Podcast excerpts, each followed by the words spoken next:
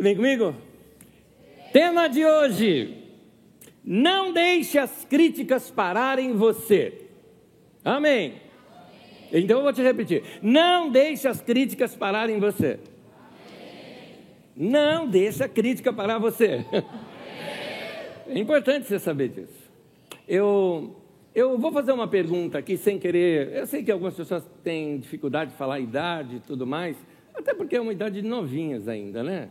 Mas vamos lá. Eu queria perguntar aqui: tem alguém aqui que tem 36, olha, certo? 36 anos de idade? Quem, ó, oh, bastante gentinha nova aqui. Ah, isso, muito bem. Em junho, agora que passou, que eu estava em férias, eu completei 36 anos de pastorado. É, obrigado, obrigado. Obrigado. E aí, é, enquanto que 36 anos é algo novinho para a idade, por uma profissão já é velhinho. No sentido óbvio de experiente. Não estou me declarando uma pessoa muito experiente, mas acho que 36 anos de carreira dá para você ter uma ideia já, para dar algum conselho do que fazer e o que não fazer. Eu estou dizendo isso por quê? Porque todas as últimas mensagens, inclusive essa, uh, elas partem do seguinte princípio. Eu, ou de maneira digital, ou às vezes um rascunho no papel e caneta mesmo, eu pego e começo a refletir. Quais conselhos eu daria para quem está começando agora? O que, que eu aprendi na minha vida que é tão precioso que eu ensinaria para os meus filhos de como lidar com essas questões? Quais foram os maiores entraves e momentos difíceis da minha vida? Em outras palavras, quais momentos da minha vida eu pensei em desistir? E o que, que eu fiz para evitar? Ou seja, o que, que deu certo? Então, a partir dali, eu faço algumas anotações e vejo uh, o que eu aprendi nas escrituras dentro dessas áreas e preparo os estudos que eu estou ministrando para vocês. Então você nota que são estudos muito práticos. Que hoje eu vou falar então sobre a sua carreira, sobre sua vida profissional, sobre sua vida familiar, sobre seu crescimento, sobre seu crescimento financeiro, porque são essas coisas que normalmente são alvo de inveja. Inveja não é uma coisa que a gente gosta muito de falar. Dizer que tem alguém invejoso dá a impressão que a gente está falando da gente, que a gente é muito bom, então tem outro nos invejando. Mas, por um outro lado, vamos ser claros na vida, gente. Tem um monte de gente ruim por aí, fala a verdade. Tem. Tem um monte de cobra por aí. Tem um monte de gente por aí que deseja a tua queda. Acontece isso. Não estou querendo deixar você cismado nem nada, mas é uma realidade da vida. Alguns não é nem por maldade, é por uma baixa autoestima que a pessoa tem, ao ponto de desejar que o outro não seja tão grande que está perturbando ele o sucesso do outro. Às vezes é até isso. É por isso que eu digo que se você souber se comportar bem nesse período, o mundo dá muitas voltas e depois você acaba se encontrando com essas pessoas numa outra ocasião, totalmente diferente, talvez já em paz, não é? Mas você tem que saber como se proteger. Isso é importante. A inveja, é interessante, a gente costuma dizer que às vezes parece que a grama do vizinho é mais verde. Então a gente pensa assim, que a inveja é você querer que a grama do vizinho, é, que a sua grama seja igual à grama do vizinho. Não, meu querido, a inveja é um pouquinho pior. Inveja é quando você não só quer ter a grama tão verde quanto a do vizinho, como você quer que a dele morra. Isso que é inveja. E se você já sentiu inveja, que deve ter sentido, não vem dar uma de santinha, não. Eu não, nunca fui. Ah, para! Como assim nunca foi invejoso? Sou corintiano. Você olha aqueles times contratando tudo jogador bom, jogador bom, jogador bom, aí vem uns camaradas do Corinthians, você não sabe nem o nome do indivíduo ali. Vai... Você tem inveja dos outros times. E você não quer que o seu time seja igual ao dele, mas que ele vá para a segunda divisão. Né? Inveja. Enfim, todo mundo já sentiu inveja na vida. Mas Uh, e, e, aí, como não é esse o que eu vou tratar, não vou tratar desse foco, deixa eu já te adiantar aqui. Se isso aconteceu, meu querido, corre para Deus e fala: Deus, tire isso aqui de mim. Tire esse bicho ruim daqui. Eu preciso limpar o meu coração. Por favor, se é esse o seu caso, faça isso. Mas não é meu foco na mensagem, por isso já estou dando essa toque. Mas, o que fazer quando nós somos alvos? O que fazer diante de situações em que pessoas podem vir a nos desejar mal? E por que, que isso acontece? Bom, nós estamos estudando a vida de Isaac, e eu escolhi estudar a vida do Isaac porque o Isaac eu acho que assim ninguém dá bola para ele. É verdade, todo mundo fala assim, né? O Deus de Abraão, de Isaac e de Jacó. O Isaac está no meio do caminho ali, né? Então passa meio despercebido, mas tem muita lição dele. Segundo motivo, uh, eu citei isso na, no domingo passado, as, as, mensagens são emendadas. Se você não viu as anteriores, escute, tá? Ajuda bastante. Uh, eu citei aqui que esses textos foram escritos quando o povo de Judá que estava no cativeiro, ou, ou no exílio na Babilônia, uh, estavam para retornar para sua terra. E então queriam agora reconstruir a nação, e para reconstruir a nação, eles estavam olhando lá para os seus pais no passado, seus pais fundadores, ou seja, seus uh, patriarcas, e tirando lições de como eles encararam situações da vida deles, e aprendendo com eles eles reconstruíam uma nação boa, como ela foi fundada. Então, da mesma maneira, hoje, esses textos servem para a gente, para a reconstrução da nossa vida, para o nosso caminhar, para o nosso dia a dia, porque são textos riquíssimos. Vamos direto ao texto. Gênesis, capítulo 26, versículo 12 ao 18. O texto começa assim: Isaac formou lavoura naquela terra. Uma pausa. No contexto desse texto, ah, estava tendo seca em toda a região, fome na terra. E Isaac era um líder de um vilarejo, vamos colocar assim, de um povoado, tá? E ele, tendo esse povoado todo, que lidava praticamente com agricultura e pecuária, e tem seca, ou seja, ruína. Está falando de crise. Você está falando de uma situação terrível. Seca para alguém que cuida de agricultura e pecuária, terrível. Sem as tecnologias de irrigação que a gente tem hoje. Então, uh, tudo indicaria uma ruína dele. Vamos rever agora o texto? Então, uh, Isaac formou lavoura naquela terra no tempo de seca, e no mesmo ano colheu a cem por um. Como assim? E diz mais o porquê. Olha o segredo aqui no texto. Porque o Senhor o abençoou.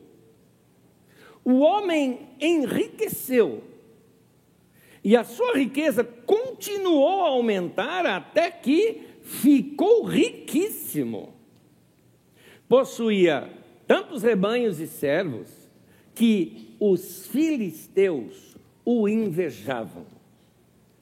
Esses taparam os poços que os servos de Abraão, pai de Isaque, tinha cavado na sua época, enchendo-os de terra.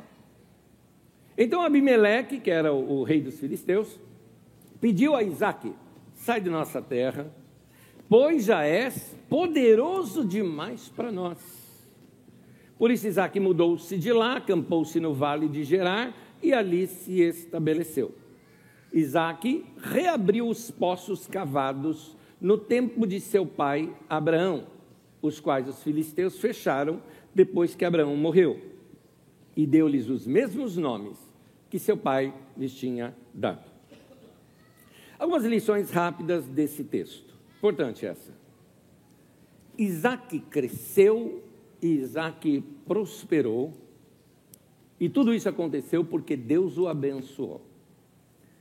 Eu tenho evitado, nos últimos, sei lá, uns oito anos já para mais, eu tenho evitado até mesmo citar a palavra prosperidade. Por quê? Porque banalizou no meio da igreja. Banalizou negativamente. As pessoas inventaram uma tal doutrina da prosperidade, no qual, na verdade, é nada mais do que um mecanismo para arrancar dinheiro do povo. Desculpa o termo bem popular que eu estou usando aqui, mas é isso mesmo, tá? Porque o pessoal fica falando, não, você tem que dar dinheiro na igreja, tem que dar dinheiro na igreja. Na verdade, eles que querem enriquecer e atormenta o povo com isso. Sim, a nossa generosidade, a nossa contribuição, ela é abençoada por Deus. Eu faço isso desde meus 11 anos de idade, não me arrependo. Sim, eu sou dizimista, apesar de eu achar que o dízimo não é obrigatório. Deus não vai me amaldiçoar se eu não der dízimo, não tem nada disso, isso é coisa do Antigo Testamento. Eu estou no Novo Testamento, na Nova Aliança, nenhuma maldição cai sobre minha vida mais, porque eu estou em Cristo Jesus. Ponto final. Deus me ama do mesmo jeito, eu dando ou não dando nada. Mas eu dou, porque eu gosto. Eu amo a Deus faz parte do meu relacionamento com Ele e faz parte da minha história, do que eu aprendi com os meus pais. Mas essa negociação com Deus, não, isso eu não ensino aqui. Eu até evitei essa palavra. Mas agora, gente, está na Bíblia. Nós estamos falando aqui de riqueza e de crescimento, e aqui é crescimento financeiro mesmo. E isso foi abençoado por Deus de tal maneira, é, é, porque o texto de Provérbios diz assim: a bênção do Senhor enriquece Guarda bem isso que o texto de Provérbios fala. A bênção do Senhor enriquece. É por isso que eu quero deixar claro algo aqui para você. Não é o crescimento que você tem que buscar, mas sim a bênção de Deus. É isso que você tem que buscar nessa vida. Então, tem muitas pessoas que estão falando, não, eu quero crescer profissionalmente. Maravilha, vai estudar, vai fazer tudo, mas não se esqueça, você precisa da bênção de Deus sobre você. Ah, eu preciso crescer financeiramente. Sim, você precisa economizar, aprender a ser mais regrado na sua vida financeira, administrar melhor suas finanças. Uh, tudo isso ajuda muito no seu crescimento financeiro pessoal. No entanto, você precisa buscar antes a bênção de Deus na sua vida. E, e como é que eu tenho a bênção de Deus na minha vida? Bom, nós já vimos aqui no domingo passado, que foi até uma insistência minha na mensagem, obedeça ao que Deus falou com você. É isso. Você está abençoado por Deus quando você está debaixo de obediência a Deus. Aí você tem a bênção de Deus na sua vida.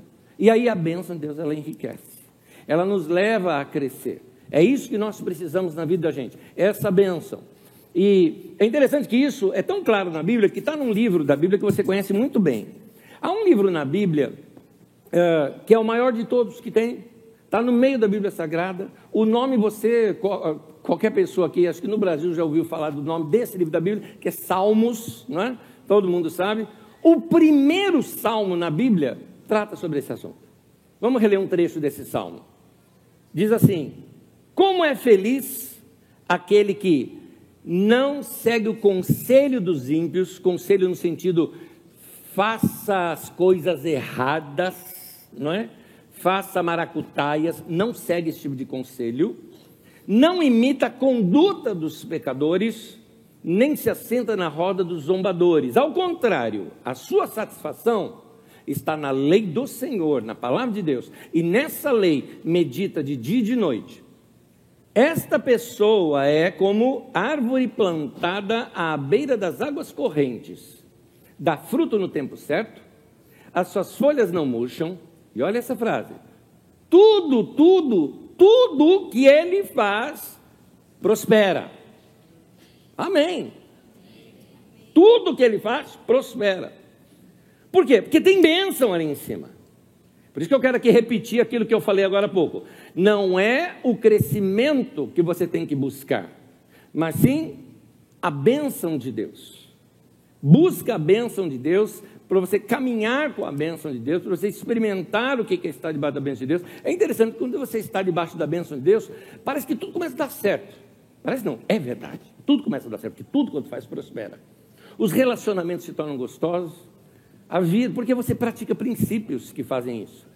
A sua vida profissional se torna forte e, e, saudável, boa. Ah, sua vida financeira, o texto aqui fala de riqueza, e está falando de riqueza material, sim, é disso que está falando o texto. Ah, ah, Deus nos leva a um crescimento, a ter um prazer, inclusive, nas coisas da vida, por causa da bênção de Deus na vida da gente. Que a gente não pode perder essa bênção. Isso a gente não pode perder. A gente tem que andar debaixo dessa bênção de Deus aqui com a gente. Agora, fica atento, uma coisa. Mesmo debaixo da bênção de Deus, Junto com isso vem problemas externos. Assim como Isaac, que você viu no texto, o crescimento dele também trouxe adversidade, inveja, você vê no texto, sabotagem, fofoca, ao ponto do rei se sentir incomodado e pedir para o cara sair de lá, é porque os camaradas lá do rei estavam enchendo ele o tempo todo, tem que tirar esse cara daqui, tem que tirar esse cara daqui. E aí finalmente tocaram o Isaac de lá, é para ele sair daquela terra. Interessante, saiba que o seu crescimento faz isso. Todo crescimento pessoal pode gerar esse tipo de adversidade contra nós.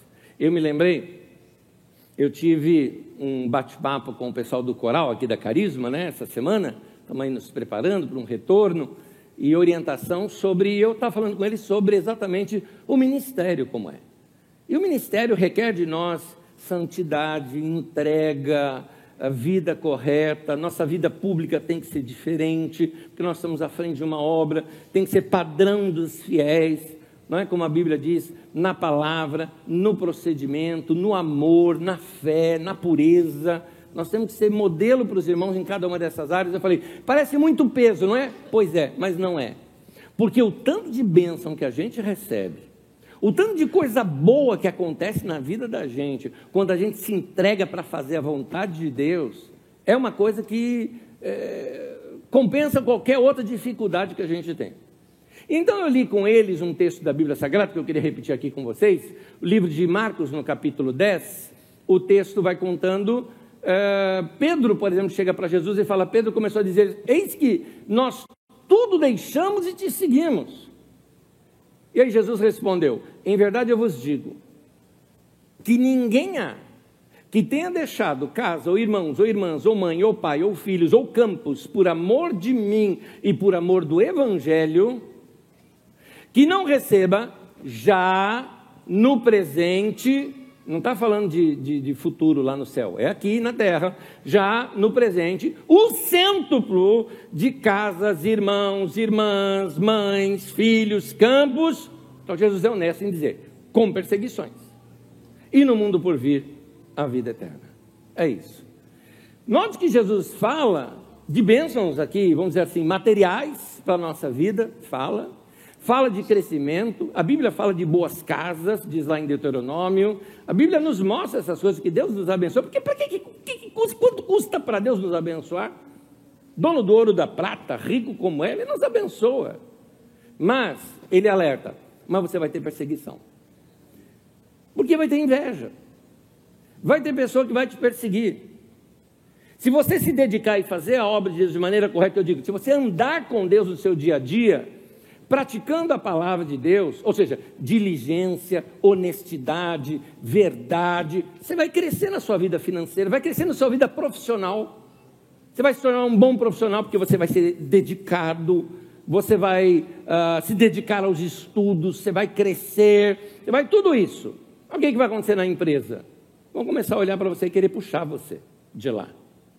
Eu me lembrei agora de uh, John Nash, aquele matemático, uh, eu acho que vocês viram isso num filme que conta a sua vida, em Mentes, acho que é Mentes Brilhantes, se eu não me engano, que é o, o, o nome do filme, eu acho que é esse. E mostra ali a teoria dos jogos que ele criou, ganhou Nobel por isso, prêmio Nobel sobre isso.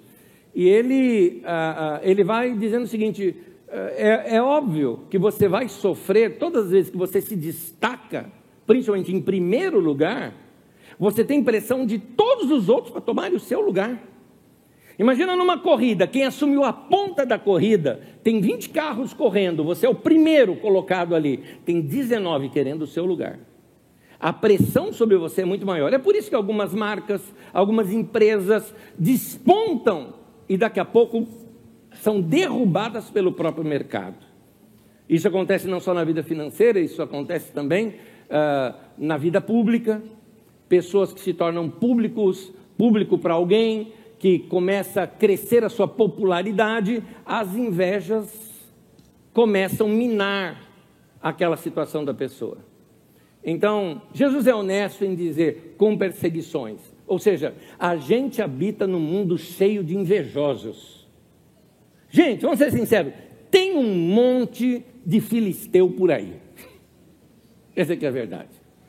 Porque esses caras estavam com inveja do crescimento de Isaac. Voltando ao exemplo de Isaac, de Isaac, ele foi mandado embora daquela terra.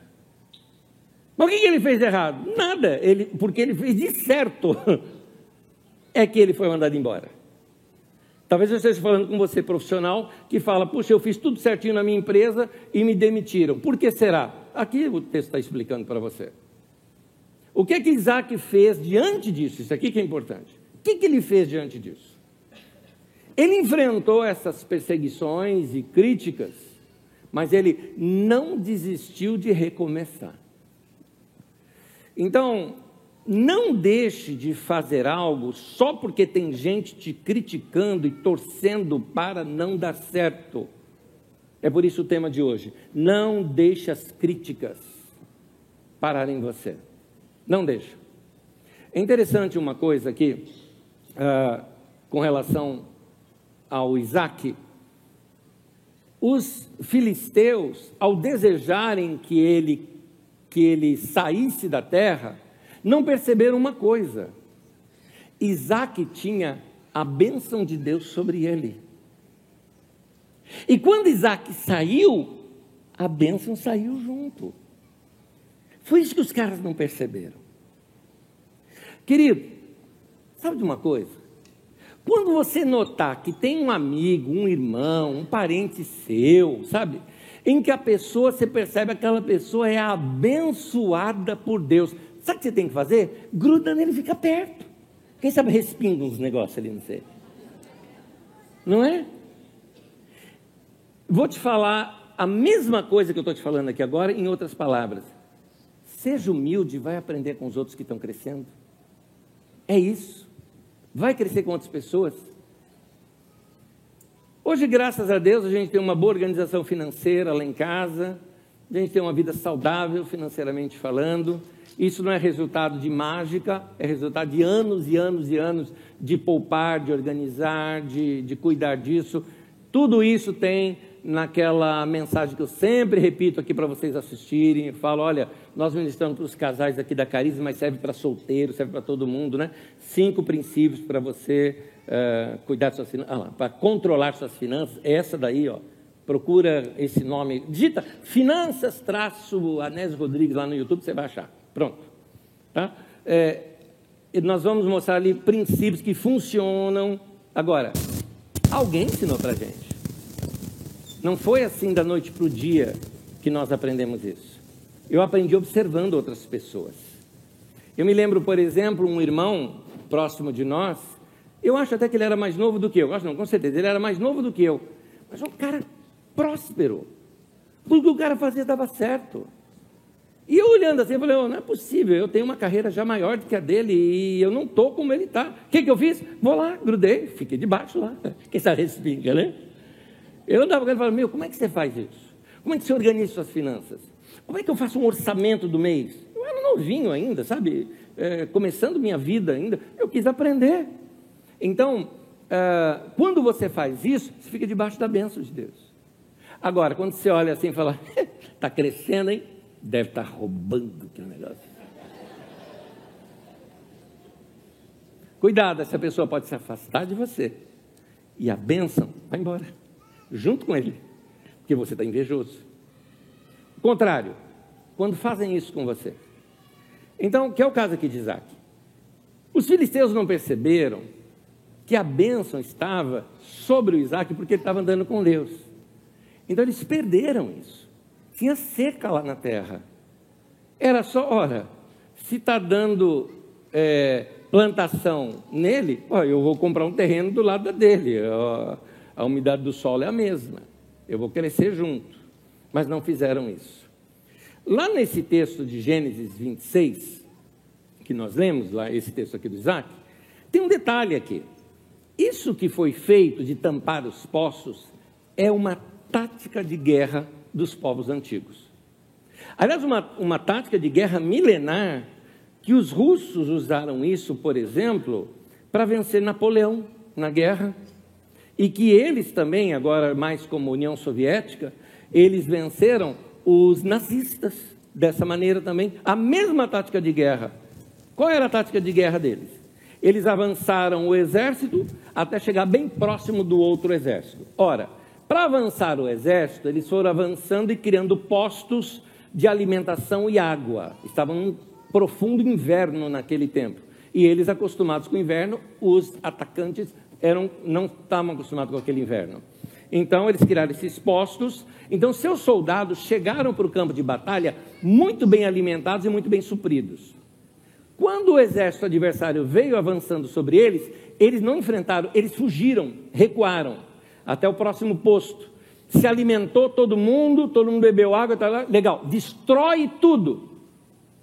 Destrói. Destrói a água, destrói o poço, destrói, destrói tudo.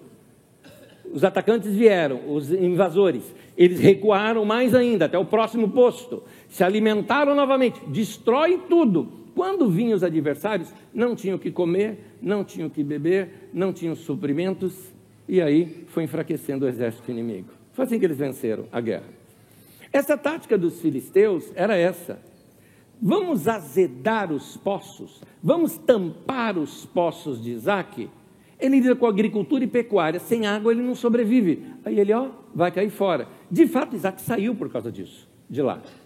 No entanto, vamos repensar isso com relação a nós. Tem gente azedando teu poço. Tem gente que está provocando você para você sair. São formas. No caso de Isaac, ele saiu mesmo. Talvez o seu caso não seja sair.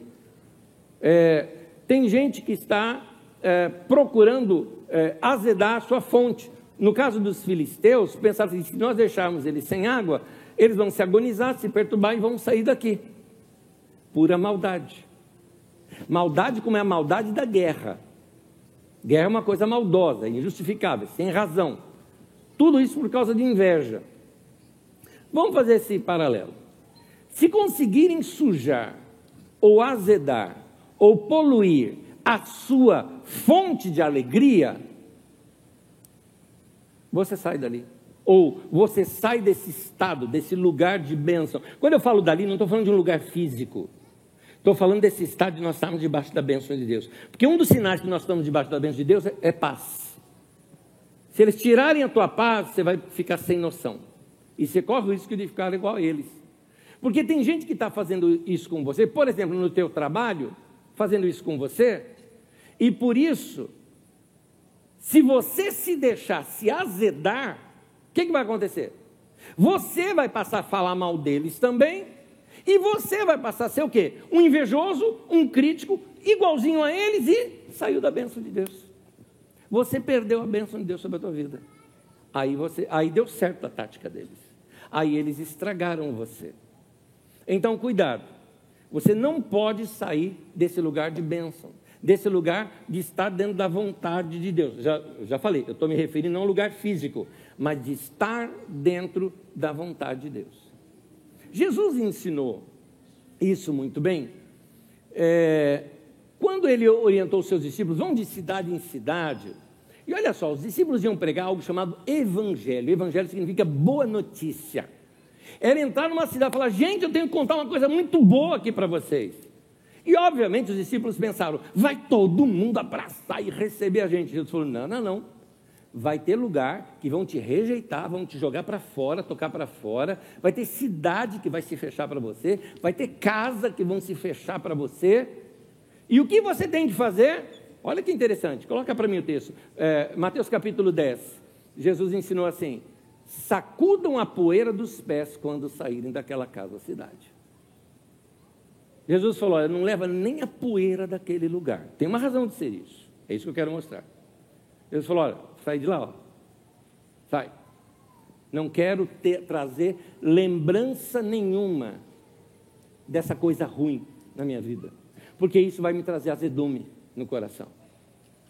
Eu tenho tanto lugar para pregar, mas se eu ficar aqui, ah, me rejeitaram, lá, Jesus falou, não, não, não, não, sacode a poeira, deixa lá, não leva nem a poeira, não lembra mais disso. Esquece isso, querido. Deixa isso para lá. Segue a vida, segue o jogo, sabe? Segue a, a sua história. E eu estou falando isso para você que já foi é, invejado, você que já foi traído num relacionamento, segue o jogo. A vida dá muita volta. Vai ter hora que você vai, daqui muitos anos, você encontra com a pessoa, você olha e fala, meu Deus do céu, Deus estava me livrando e eu não tinha percebido.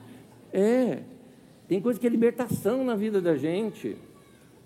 Na área de trabalho, às vezes a gente pensa assim, ah, deu errado, é, eu, é uma empresa tão boa, tá, mas passa alguns anos, você cresceu tanto, você falou, meu Deus do céu, se eu não tivesse saído de lá, eu não teria experimentado isso aqui. Então, é, é preciso dar esse tempo, mas lembre-se, não saia debaixo da bênção de Deus. É ela que você. Você não tem que buscar o crescimento, você tem que buscar bênção de Deus na sua vida. Faz isso como Jesus ensinou fazer.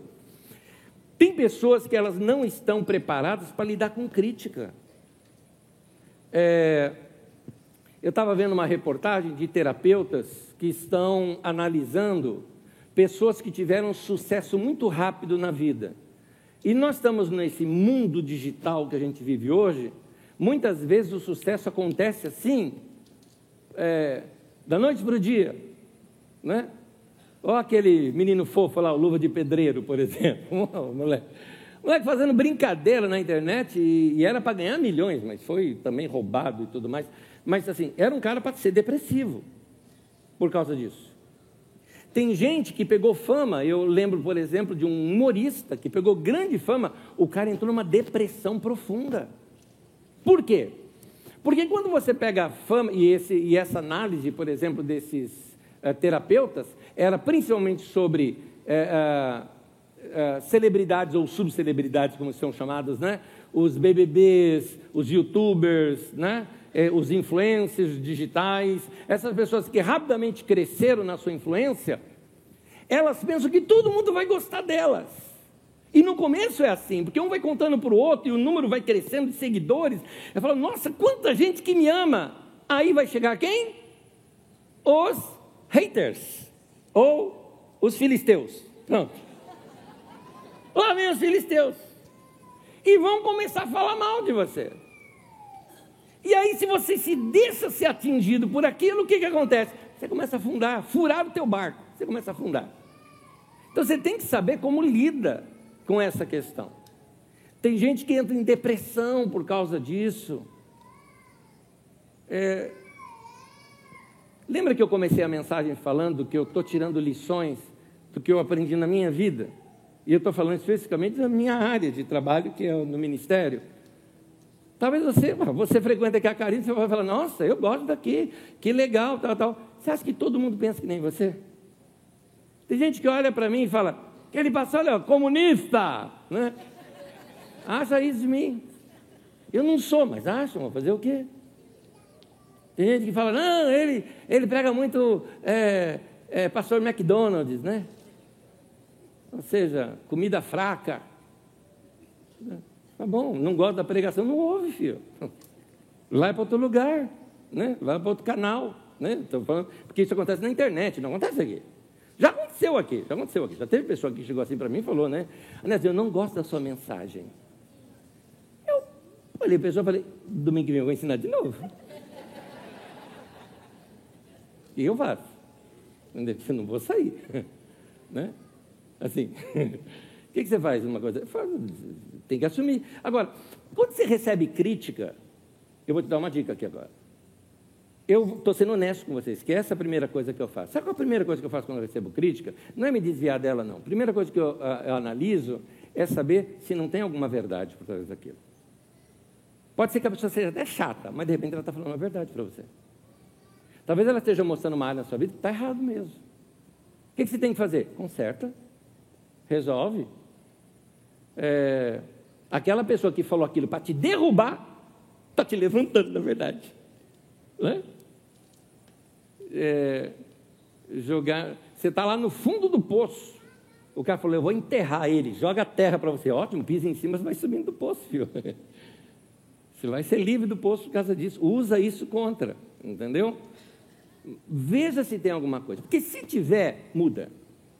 Se tiver, chega assim, seja honesto. Fala, é, realmente, a pessoa tem razão, é melhor eu, eu dar uma melhorada nisso daqui, eu acertar essa área, aquela outra área, é a melhor coisa. Agora, você fala o seguinte, não, não, não é isso não, a pessoa é chata mesmo. Se ele é chato, por que você está ouvindo? Por que você está dando bola para gente chata? Nesse caso que eu estou contando, essa pessoa era muito chata mesmo, chata, gente. Você imagina, eu estou aqui pregando para você, você imagina eu estou pregando, eu desviava o olhar da pessoa, estou falando sério para você. Porque eu estava pregando, pessoa ficava assim, hum. E às vezes pregando, estava, olha, meu Deus. Ô, gente chata. Eu não entendo por que, que vem, entendeu? Vim para isso. Né? Esse caso era presencial, agora imagina isso na internet. Gente que não conhece sua história, não conhece sua vida, tal, tal, tal. Isso tem muito mais. E olha que eu não estou falando para mim, estou falando para você. Por isso toma cuidado com o que você posta. É, é, ai, o que, você faz quando tem ali alguém que está criticando? Tem um negócio tão legal na internet chamado assim, bloque. Dá um alívio. A gente tem que saber fugir dessas coisas. Por que, que eu vou deixar azedar meu coração?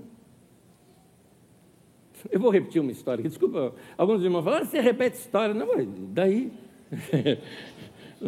Quem não viu de novo, né? É tão bom a gente lembrar, mas é porque aconteceu, não acontece sempre isso comigo. Eu estou contando uma história de uns oito anos atrás, mais ou menos, eu estava vindo aqui para Carisma, essa avenidão que tem ali em cima na cidade das flores, que chama Slack Leal, né? Tranquilo, tá? sabe quando você está dirigindo tranquilo assim, né? Gosta de andar adiantado, né? Com o tempo você não precisa correr. Ah, tranquilo, lá dirigindo, ouvindo música. Naquele dia estava de janela aberta no carro, tá tranquilo, tá, tá. Semáforo fechou, parei no semáforo. Um cara, um cara de moto, tá, mas não dá para ele sair, porque estava vindo. Tinha um carros entrando aqui, não dá para ele me ultrapassar e passar no farol vermelho. Quase que eu sou assim, porque é por cima. E eu não vou avançar o farol, né? O semáforo. Né? E tal, passou. Daqui a pouco abri o semáforo, abri, dei espaço para ele. Estava tá, tá, com pressa o cara, deixou dar espaço para ele passar, né? Passou da. Gente, eu estava de janela aberta, o cara. Era assim mesmo, porque ele estava de capacete, então não dá para saber o que ele estava falando. Eu não sei se ele conhecia minha mãe, porque ele citou alguma coisa assim, né? E tá, tá mãe. Tá, tá, sabe quando. E ele passando reclamando, ele fez questão. Ah, o que, que eu fiz? Tem um botãozinho aqui do lado que apertei assim, fez assim na janela. Aquele silêncio gostoso. Aumentei a musiquinha e continuei com a minha vida. Meu pensamento: em menos de um minuto, aquela pessoa nunca mais vai fazer parte da minha vida. Menos de um minuto. Para que eu vou deixar estragar a minha vida por causa de um cara que está mal-humorado? Você está saindo do seu trabalho. Gente no teu trabalho que é chata pra caramba e te perturbou na hora de sair, você passou do horário até para ir embora para cá. Você está indo assim. O que você faz, meu querido? Tranca lá o teu trabalho e vá para a tua casa, que não tem nada a ver o teu povo com aquilo que deixou lá para você. Uma vez eu passei assim, resolvi assim, igreja tem um problema de vez em quando. Não sei se você sabia disso, que igreja dá problema, né? A gente cuida de gente, né? Então, de vez em quando dá um perrengue assim, né? Não era nenhum problema meu, era problema dos outros, gente brigando com outro, né? E ser ali no meio, não, calma, não é bem assim, irmão, o irmão quis dizer, tá? não, aquela coisa que pastor sempre tenta apaziguar tudo, né? E passei um dia, e foi desgastante. Eu estava saindo daqui, indo para casa, e bem nessa hora o Gernando tinha me ligado. Ele, fala, né? Eu falei, e aí, mano, beleza? Nossa, pela tua voz, você está bem? Não, não, tudo bem, já estou me recuperando, está tudo ok. Passei um monte de problema hoje, mas tem uma coisa boa. Isso eu falei. falei nenhum daqueles problemas eram meus. É tudo dos outros. Estou só cansado.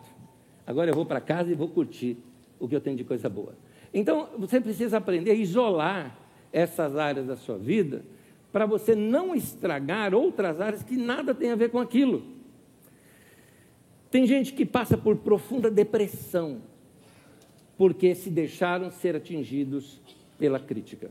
A minha dica para você é que não seja assim. Ah, de tempo em tempo, a gente não precisa. De tempo em tempo, a gente não precisa dar uma renovada. Vamos lá, no guarda-roupa. Não sei se você já percebeu isso. Tem hora que a roupa já não é. Né? Tem gente precisa mexer no cabelo, né? A gente, de vez em quando, é bom dar uma renovada na vida, né? De vez em quando é bom a gente fazer isso.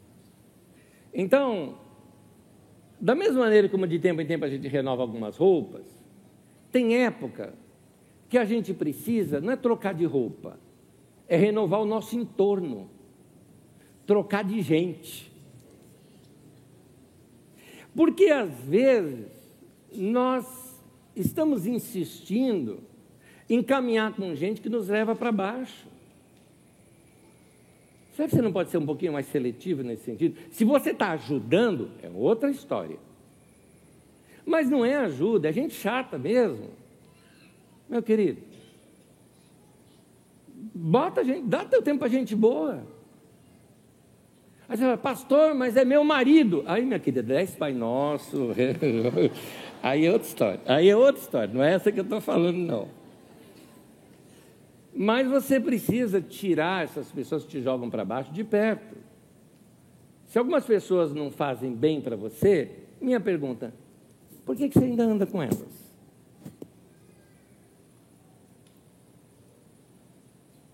Olha isso aqui. Não deixe quem não gosta de você acabar com seus bons momentos com quem você ama. Guardou bem? Não deixe quem não gosta de você acabar com os bons momentos com quem você ama. A gente precisa aprender a proteger. Como disse um dos libertadores das Américas, ele fala: precisamos ser duros por fora, mas sem perder a ternura por dentro. Eu tenho que ser duro por fora para não permitir que essas coisas invadam a minha mente e o meu coração. Eu tenho que aprender a me proteger, porque senão, se eu for atingido, eu vou estragar a vida de outros que andam perto de mim também, porque eu vou estar azedo também. Então, se você se deixar ser atingido, azedar os seus poços. E aí você ficou azedo também. Então, cuidado com as críticas e os críticos, para que isso não venha mudar o teu coração. Meu conselho para você hoje, mantenha teu coração dócil. Fica para você aqui uma palavra de Jesus que ele disse assim: olha que Jesus fala interessante. Assim, cá entre nós, quer ver um cara criticado? Jesus. Como Jesus era criticado? E tinha determinadas situações que ele assim. É como que ele fala. Eu até diria assim: se tivesse meme na época, Jesus ia fazer assim. Né? Porque ele falou o seguinte: Veio João Batista, que não come, é, é, nem bebia, nem nada, e vocês criticaram. Né? Aí vem o filho do homem, que eu vou nas festas, eu como, bebo para o pessoal. Vocês estão me chamando de comilão e beberrão. Ele, e aí? Vão criticar o tempo todo. Porque é isso que fizeram com Jesus o tempo todo, o tempo todo criticaram ele. Mas olha o que ele ensina para os discípulos. Ele chega assim para os discípulos e diz: Aprendam de mim, eu sou manso e humilde de coração. E eles falaram, Jesus falou: Eu não sou barraqueiro, eu fujo de briga. Eu sou humilde, porque se tem alguma coisa para aprender, eu aprendo. Mas se não é para aprender, eu saio de mansinho da pessoa e deixo a pessoa lá falando, porque foi o que aconteceu. Jesus e os discípulos estavam comendo tudo mais. Chegaram os fariseus junto com os discípulos de João Batista e perguntaram assim: por que, que vocês, seus discípulos, comem tal, tal, e comem, sei lá, aquela história toda dos rituais tal, tal, e nós jejuamos e vocês não jejuam? Jesus fez três coisas ali, está lá em Marcos capítulo 9. Três coisas que ele fez. Primeiro, não respondeu a pergunta deles. Segundo, contou uma parábola que eles não entenderam, que ele falou lá, não se põe é, vinho novo em odres velhos, remédio de pano novo em, em, em, em tecido velho. E depois virou para o lado e começou a conversar com um homem que estava desesperado com uma situação na vida dele e tudo mais. Jesus, Jesus foi ótimo nisso. Não deu a mínima para os caras. Meu querido, se essas críticas não são para o seu crescimento, não é algo que vai te levar a crescer, minha pergunta é: por que, que você está ouvindo? Faz que nem eu fiz naquele dia. Fecha o vidro do carro, aumenta a música e segue o jogo. É melhor fazer assim. Último conselho que eu vou te dar vem num texto das Escrituras Sagradas que está em Provérbios no capítulo 4. Mas eu vou pedir para você acompanhar em pé comigo, por favor. Provérbios capítulo 4. Sobre tudo o que se deve guardar Olha só o que o texto está mostrando. Essa expressão, ele está dizendo o seguinte: como prioridade máxima na sua vida. Aonde você tem que tomar maior cuidado na sua vida, das coisas mais importantes, guarda o teu coração, porque dele procedem as fontes da vida. O que esse texto está querendo mostrar é: mantenha seu coração puro. Mantenha é, o seu coração puro como, como de uma criança. É por isso que assim, tem, tem que aprender com a criança. Jesus ensina isso. E é para você voltar a ser desse jeito que você era antes. Eu vou terminar contando uma história muito rápida. Ela não, é, não está ao meu redor, eu ouvi isso de um, de um, de um pastor norte-americano, isso aconteceu lá no seu meio, mas se aplica aqui muito bem na nossa realidade também. Era cerca de um rapaz, ele tinha uma, uma maneira peculiar de rir. Ele ria de modo engraçado. E assim, todo mundo fazia zoeira com ele naquilo. Mas não era zoeira de maldade, sabe? O pessoal zoava apenas brincando, para se divertir, ria da risada dele. E até aí tudo bem, virou tudo brincadeira. Até que alguém deve ter feito alguma piadinha de mau gosto. Deve ter zoado com o cara, mas não como brincadeira, zoou para ferir. Só que ele estava desguarnecido, ele não tinha guardado o coração dele. Ele se deixou ser atingido por aquilo.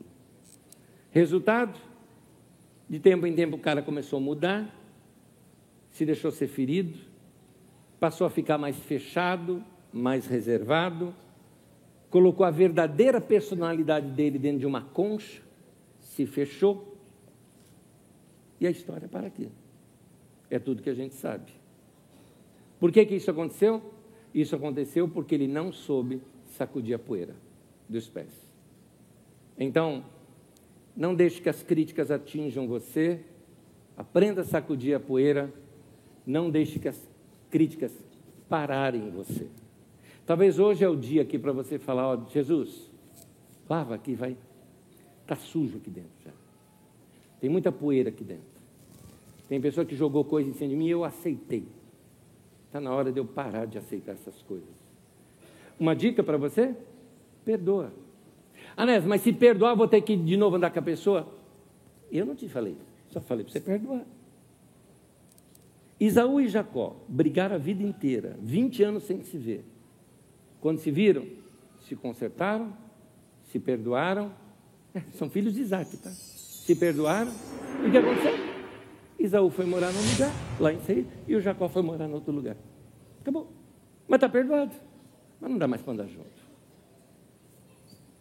Não estou dizendo que você tenha que ser próximo de gente que já te feriu.